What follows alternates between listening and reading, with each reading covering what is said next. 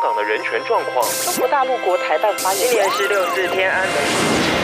从新闻看见真实的中国，欢迎收听《中国这一刻》。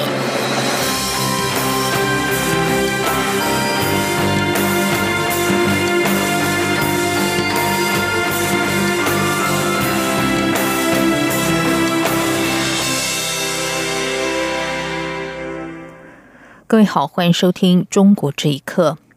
中国国家卫生健康委员会官网今天通报，武汉肺炎五号新增确诊三十九人，其中三十八例来自境外移入。广东省新增一例本土病例，无症状感染者新增七十八例，而中国目前仍然有一千零四十七人接受医学观察。中国国家移民管理局官员下午表示，为了防范境外疫情输入，从严限制不必要出入境活动，而且十四天内有入境记录者，因为未完成隔离，禁止出境。武汉肺炎疫情持续在全球肆虐，而中国近日疫情则是趋于和缓，开始加强对外援助抗疫，不过却招致不少批评。星岛日报今天报道，武汉肺炎袭击全球，中国在控制疫情之后，展开积极主动的抗疫外交，派遣医疗团队及物资驰援世界。虽然中国此举在国际上获得认可，但也引起了西方的警惕。像是欧盟之前就警告，中国正利用疫情扩大其政治影响力。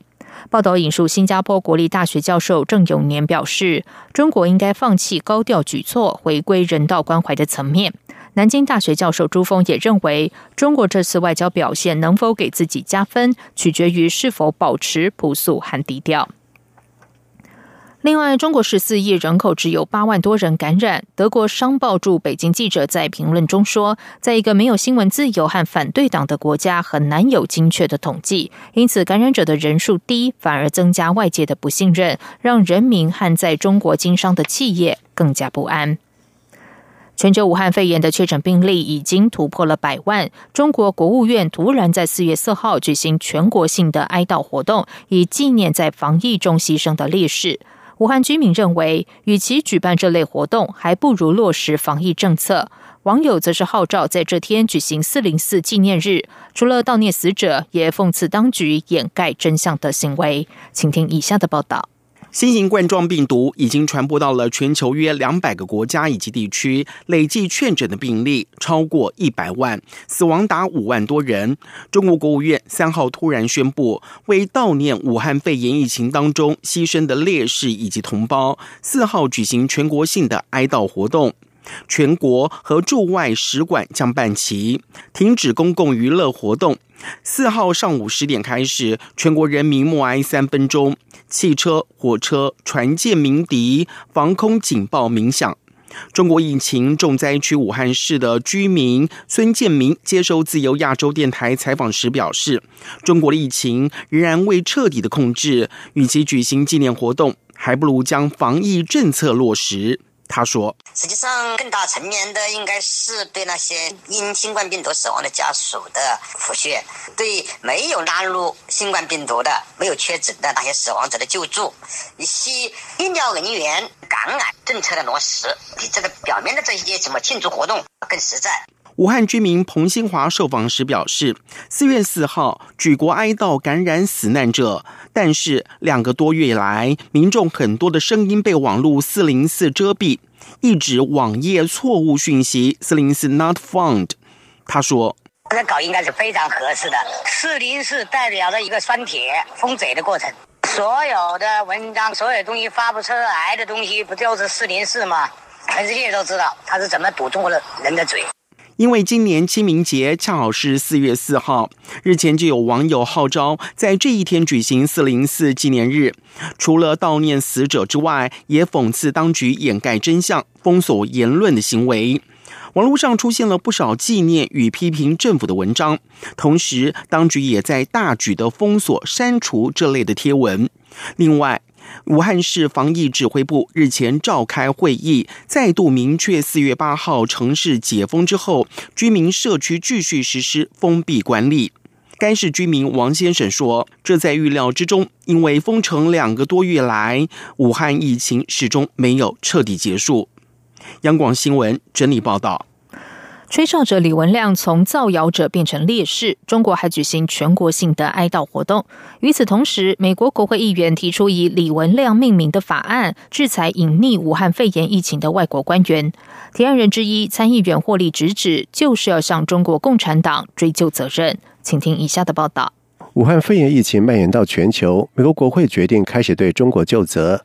由共和党籍的联邦参议院美国共和党参议员科顿霍利。提出了以李文亮命名的法案，名为《二零二零李文亮公共卫生问责法》草案，赋予美国总统权力，可以取消歪曲或者是故意隐瞒公共卫生紧急资讯的外国官员的赴美签证。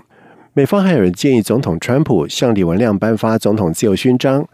而尽管法案文本没有提到“中国”一词，而是以外国官员为目标。但是提案人之一的霍利办公室回复基尔州电台的书面声明当中，明白的指出，必须要让中国共产党对于这次的疾病大流行负起责任。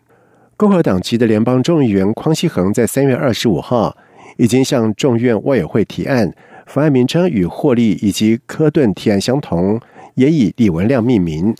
曾经警示中国人口老龄化问题。未废除一胎化政策的中国人口研究专家叶富贤告诉自由亚洲电台，李文亮的例子，他特别感同身受。他说自己若还留在国内，可能早已经被消失。他说：“客观来说，你对中国是有好处的，可能有助于中国今后的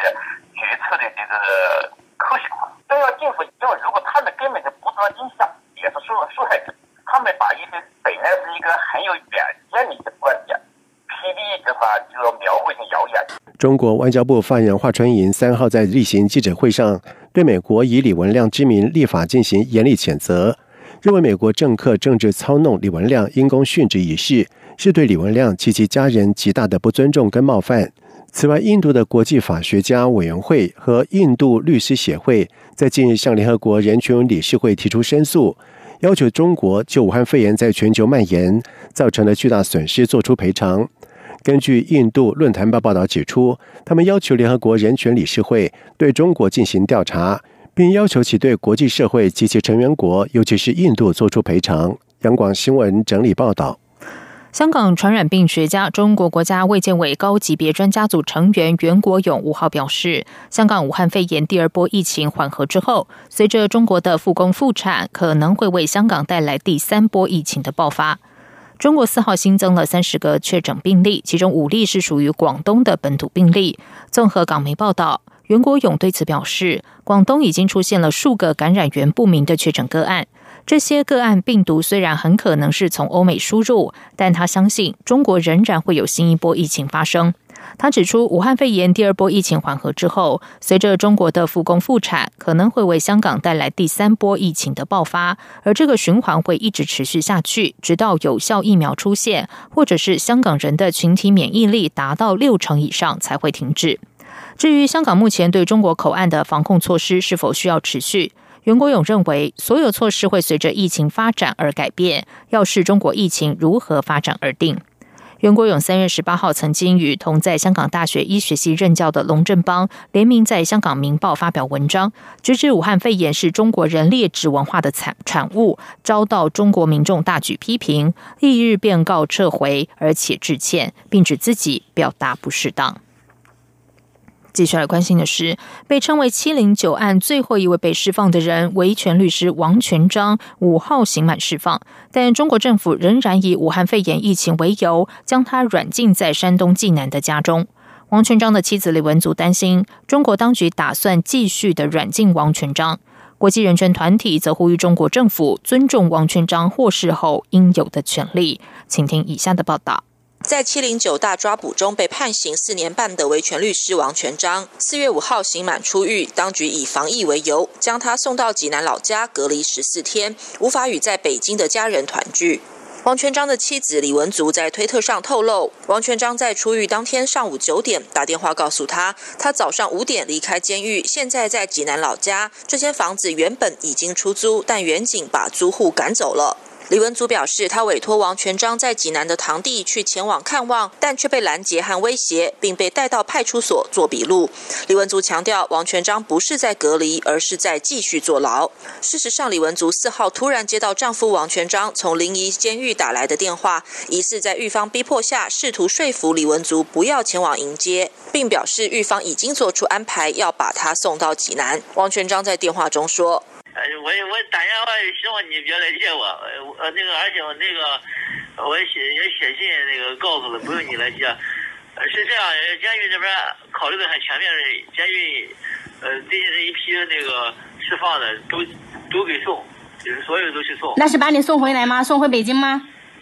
现在把我送到济南去了。李文足接受自由亚洲电台访问时表示，王全章的这通电话显示，当局根本就打算继续控制王全章的自由。由于七零九案的律师江天勇在二零一九年二月刑满获释后，一直被软禁至今，李文足担心中国当局会用对待江天勇的方式继续控制王全章。目前旅美的七零九辩护律师陈建刚认为，王全章案是整个七零九大抓捕中最具指标性的案例，当局怕他在获释后公开自己的遭遇。陈建刚说：“王全章会被秘密地从监狱带走，然后再被变相地囚禁，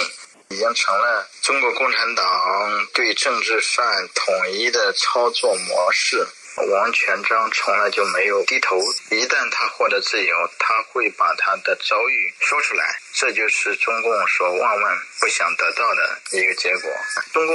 现在毫无顾忌的无耻。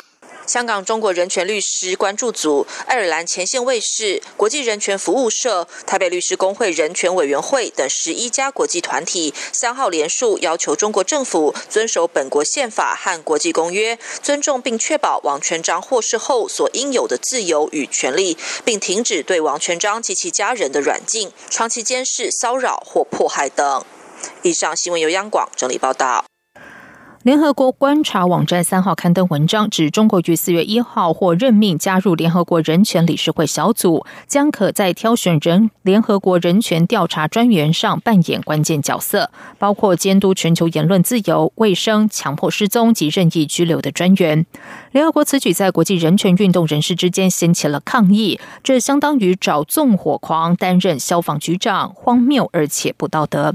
联合国官员总部位于瑞士日内瓦，密切监督有四十七个成员国的联合国人权理事会，也是为了在中国的受迫害者与联合国发声的意见领袖。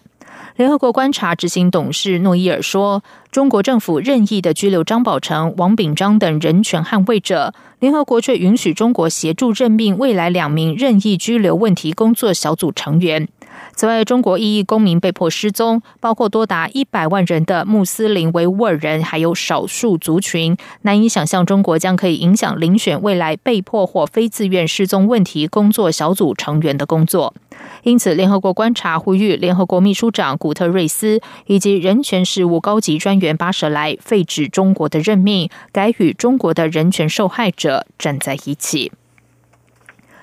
清明节连假期间，中国的著名景点黄山因为推出安徽人免费游山而涌现人潮。由于武汉肺炎的疫情犹在，这种人山人海的画面遭到网友批评，根本是用生命在旅游。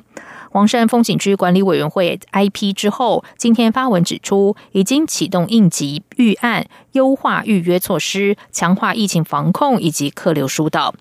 香港《明报》今天报道，安徽黄山景区五号上午出现了大量的游客，人群密密麻麻的缓慢前进，其中包括幼童在内的许多游客都没有戴口罩，在景区门口排队的游客之间也没有任何的间隔。有游客说，人太多，在景区走一公里竟然耗费两个多小时。由于进山人数已经达到游客流量限制的两万人，黄山风景区管委会昨天上午紧急停止让游客入园。